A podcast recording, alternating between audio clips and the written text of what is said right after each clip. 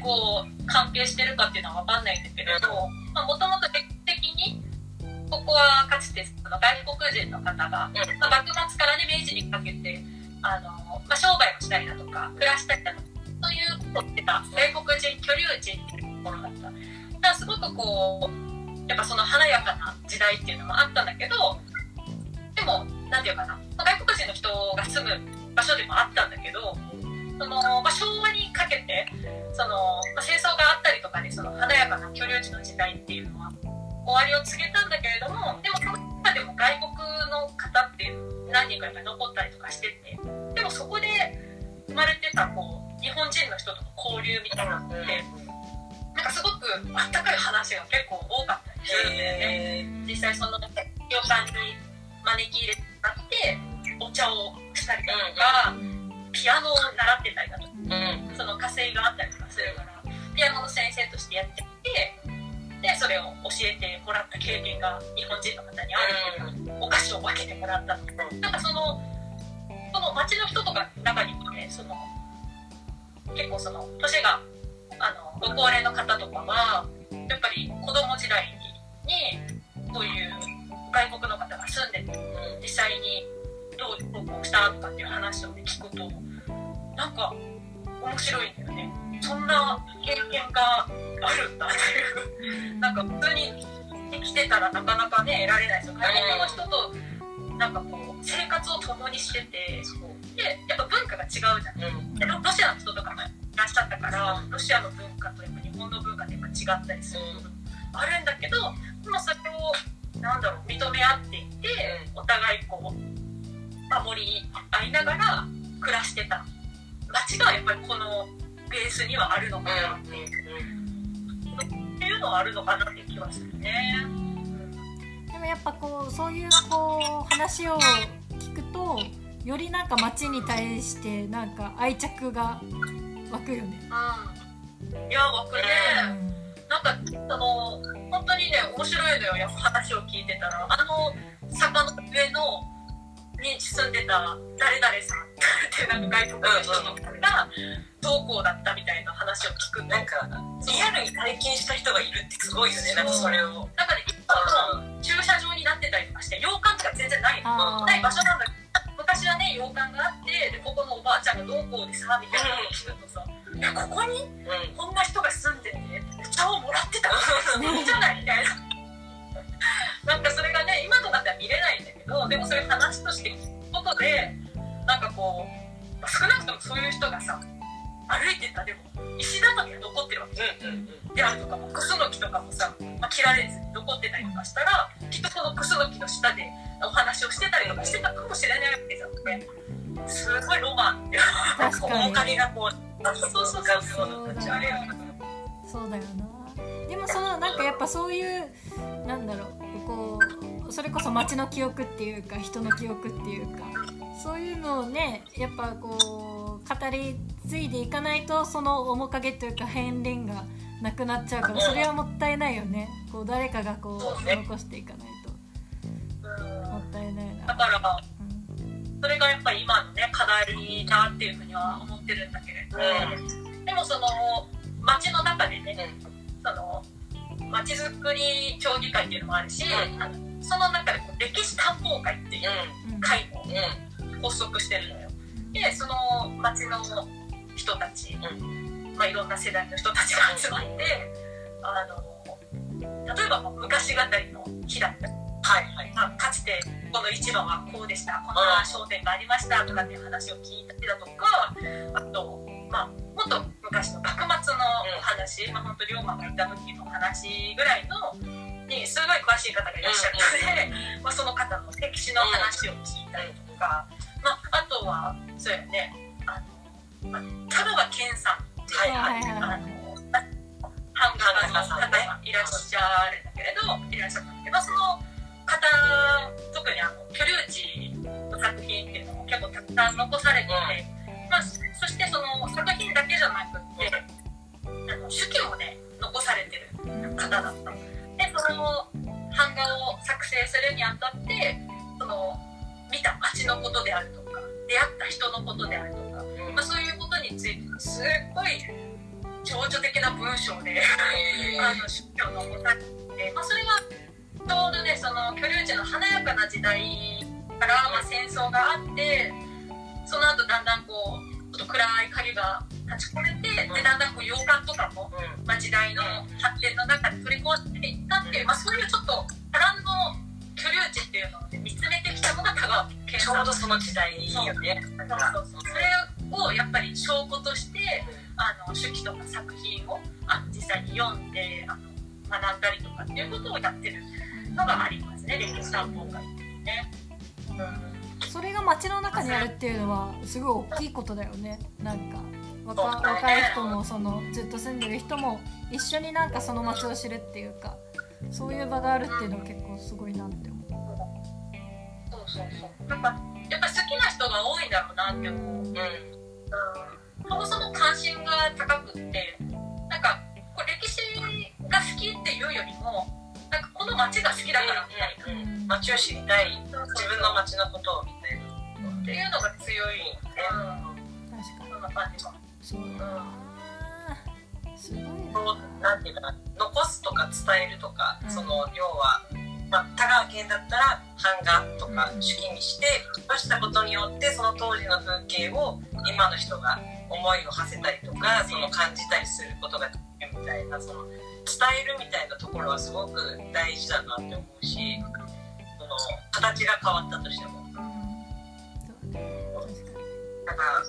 ほら羊さんはなんだっけ？ツイッターでさに、うん、今結構なんて発信をそうですね。続けてそう。崎で今日一番紹介するとか。時にあの長崎の街をの魅力を発信する人みたいな形で題目を置いてたっていう。そうそう。勝手に勝手につけました。すいません。なんかねあんまり申し訳ないなと思いながらねあのあんまり最近つぶやいてないんですよ いやいい全然いいです。ででそう羊さんのツイッターはぜひともこうい。や見てほしいです皆さん。なんだっけアットマーク。アットマークひ羊。はい。アンダーバーイートです。羊イートで羊いいですイートか？はい。探してもらえば。はい。よろしくお願いします。ね、かなり可愛い4コマ漫画とかね。長崎にイラストも。イラストも。ねはいすごい可愛いな結構この主要なアカウントと一緒になってるから。そうだねじ 自分的なつぶやきも多いんだけれど、まあ、ただそのポリシーみたいなのがあってね、その長崎での暮らしっていうのを、まあ、本当に生活してる人間が発信をするっていう点で、まあ、自由奔放につぶやいてるんだけれど、まあ、あの結構その県外から見てる方っていうの結構いらっしゃって、あのたまにあのコメントをいただくこととかあるんですよ。あのもともと例えば長崎にいらっしゃった方が今県外にいるんだけどとても懐かしい風景を、まあ写真とかで見せてくれました。ありがとうございますとかって言ったらあと全然住んでる場所も長崎ってゆかりないんだけど修学旅行で長崎にあ中学校とか高校とかで来ました。それを思い出しましたみたいな。あの時のあの風景みたいなわざわざこうコメントで残してくれたり方もいらっしゃるからあのやっぱり長崎っていう風景あの場所がすごくやっぱいろんな人の心に残ってるんだなっていうのねやっぱり自分はずっと長崎から出てなくているんだけれどもなんかそういうのを見るたびにやっぱ思いますうね。ん。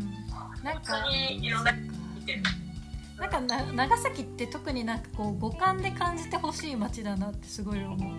なんかいいですねろんなこうねなんか旅行のその写真とかで見てこう行った気になるよりやっぱね見て食べて匂いを嗅いでなんか楽しむ街に最適だなってまあめちゃくちゃ自自己満だけどねってはすごい思うかいやでも音と匂いは結構私その好きというかあの好きなポイントであって例えばこのなんていうかなこのつつつじの家があるここもこう山の上に家があるからこう海からの音とか街の音がこうこうして響くみたいなうん。感じだったりとかでこれ下っていくとなんかちょっと海の香りがこう感じ取れたりとかそれってなんかなかなか他の街では感じ取れないのかなっていうのが。確かに確かかもね。うん。やっぱそこならではのうん。ものっていうのがやっぱ特に大事だと思うし本当汽笛の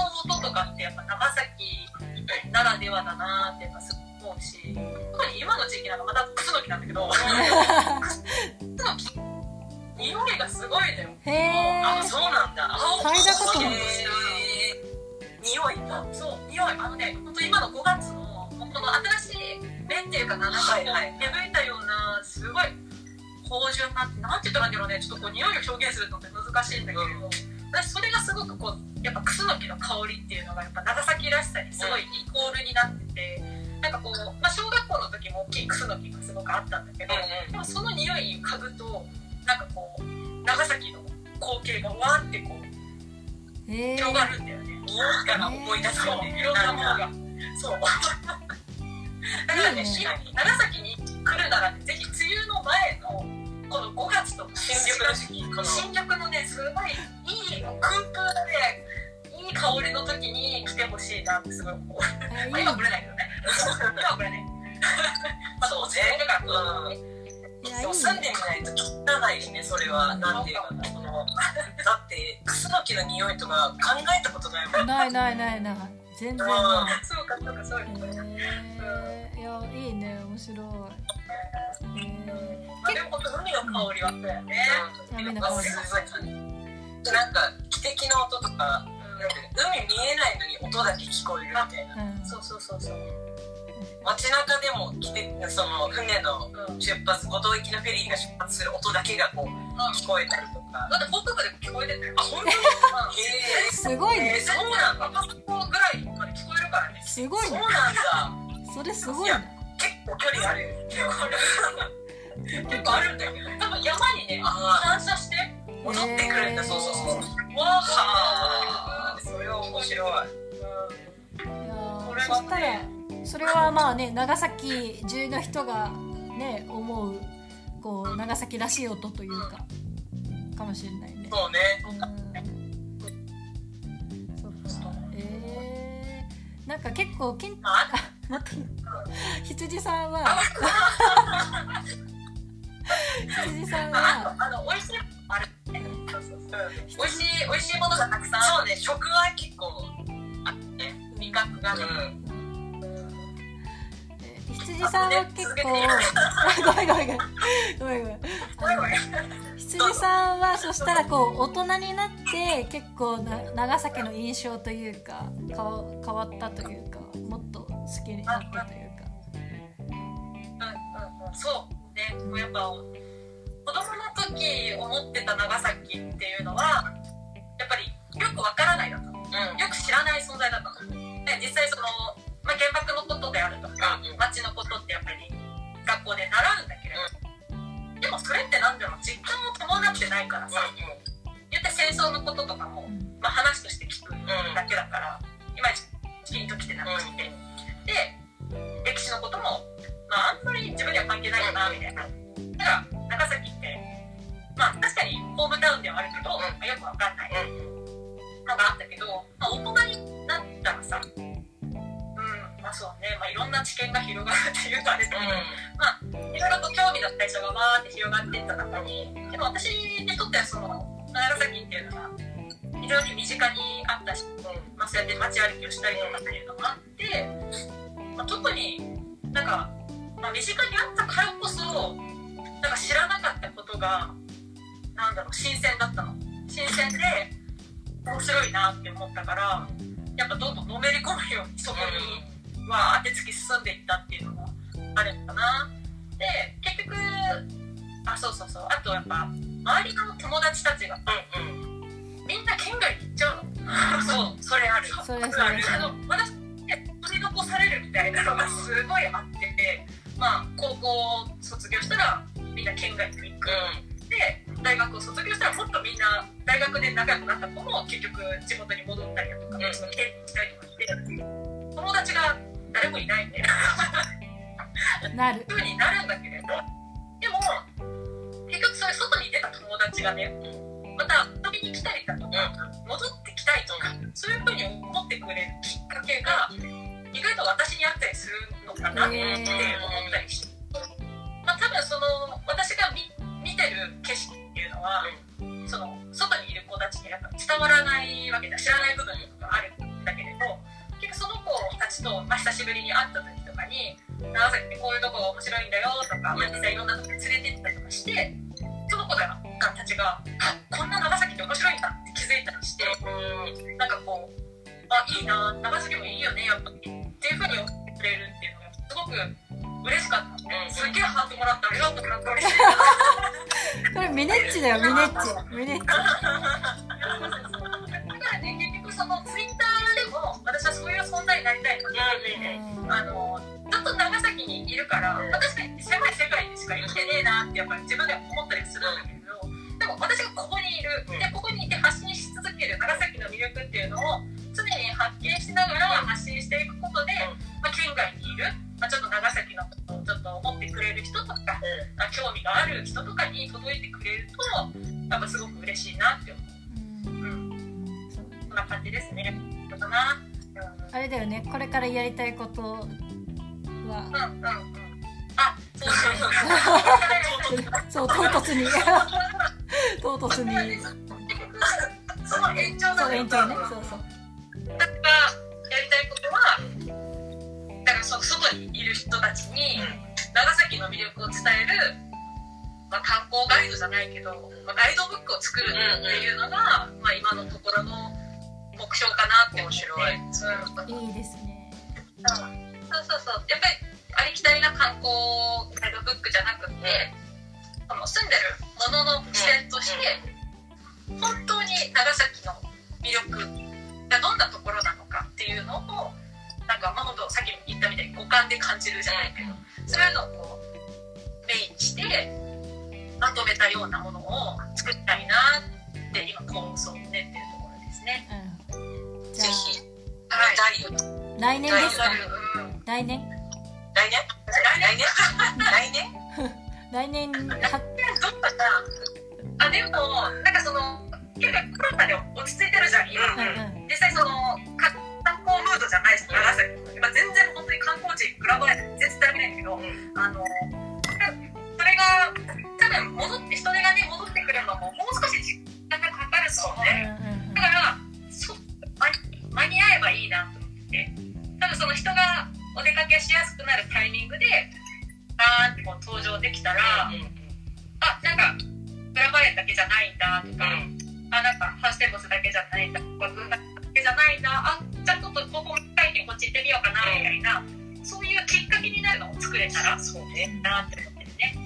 なんか今は県外の人をね積極的に呼ぶことはできないからさ。なんかこうだからこそ住んでる人にこのなんていうかな自分の住んでるところを好きになってもらうみたいなそのなんだろう。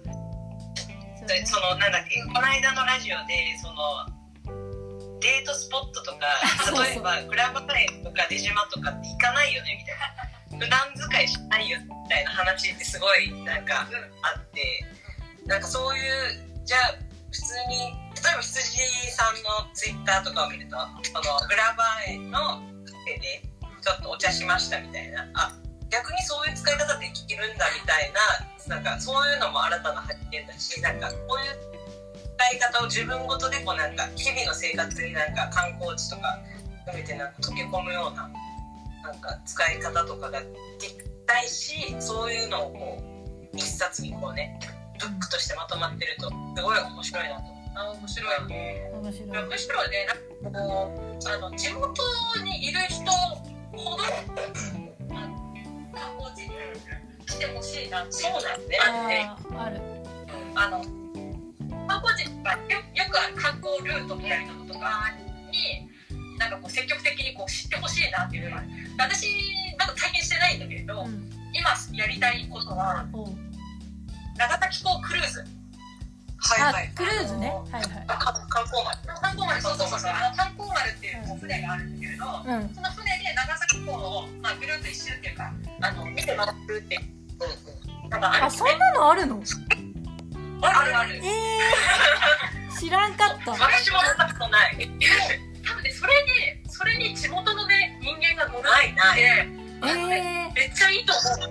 だってだってだって長崎ってあのもう港として栄えたっていうのが有名じゃないか。出島もしっかりそうなんだけど。でもそういう外の外国の人もそうだしその龍馬たちもそうだし外の人たちでしょ、うん。うんうんで船でそのこう。入ってくるから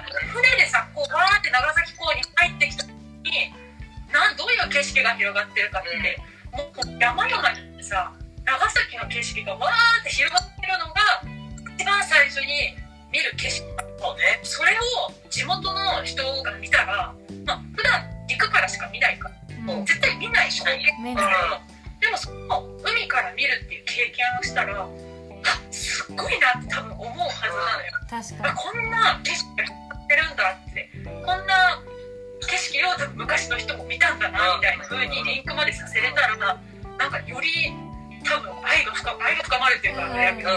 うん気づけるのかなってすごい思うのよ。にいやいいと思う。海からねあの山にへばりついた家だったりとかってさそうそう。あのまあそれも昭和とか以降の景色なのかもしれないけどでもその景色ってすごいなんかこう心がこう踊るなんか景色ではあるしだからしその小島にあの今は陸でつながってるけどあの昔は船でしか行けなかったねあの橋がつつながってなかったからでその時って絶対船で行って船で帰ってくるけどあの帰ってくる時の船ってすごい大好きで。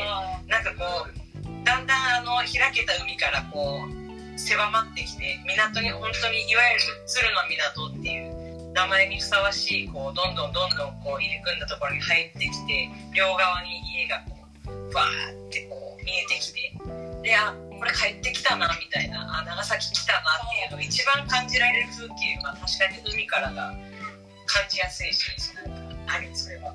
帰ってきたなっていうのすごいあるよね。うん。なんか電車だとそのカモメとかに乗って長崎に帰ってくる時ってトンネルなのね。山が多いからうん。うん。でトンネルを抜けた時にあ長崎帰ってきたなって思っちゃうでそれと、まあ、似たような感じなんだけどより開けてるっていうかなんかこう街がどんどんこう近づいてくるじゃん。うん。街が近づいてくるっていうのがうん。なんかこう実感として湧いてくるのがあなんか物理的に迎え入れてくれたみたいなのがすごいあってなんかすごい安心感。迫ってくるよね。迫ってくる。よね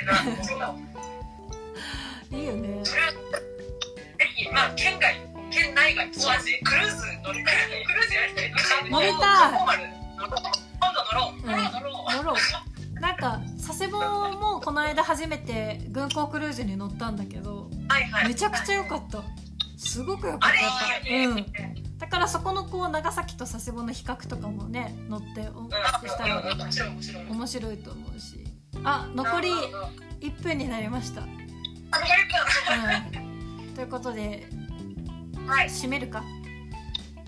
はいじゃあ、えー、今日は今聞いてお送りしましたがはいは、はい、羊さんどうでしたか？今日のうにゃらレディオ。とっても楽しかったです。なんかいろいろあってよかった。あ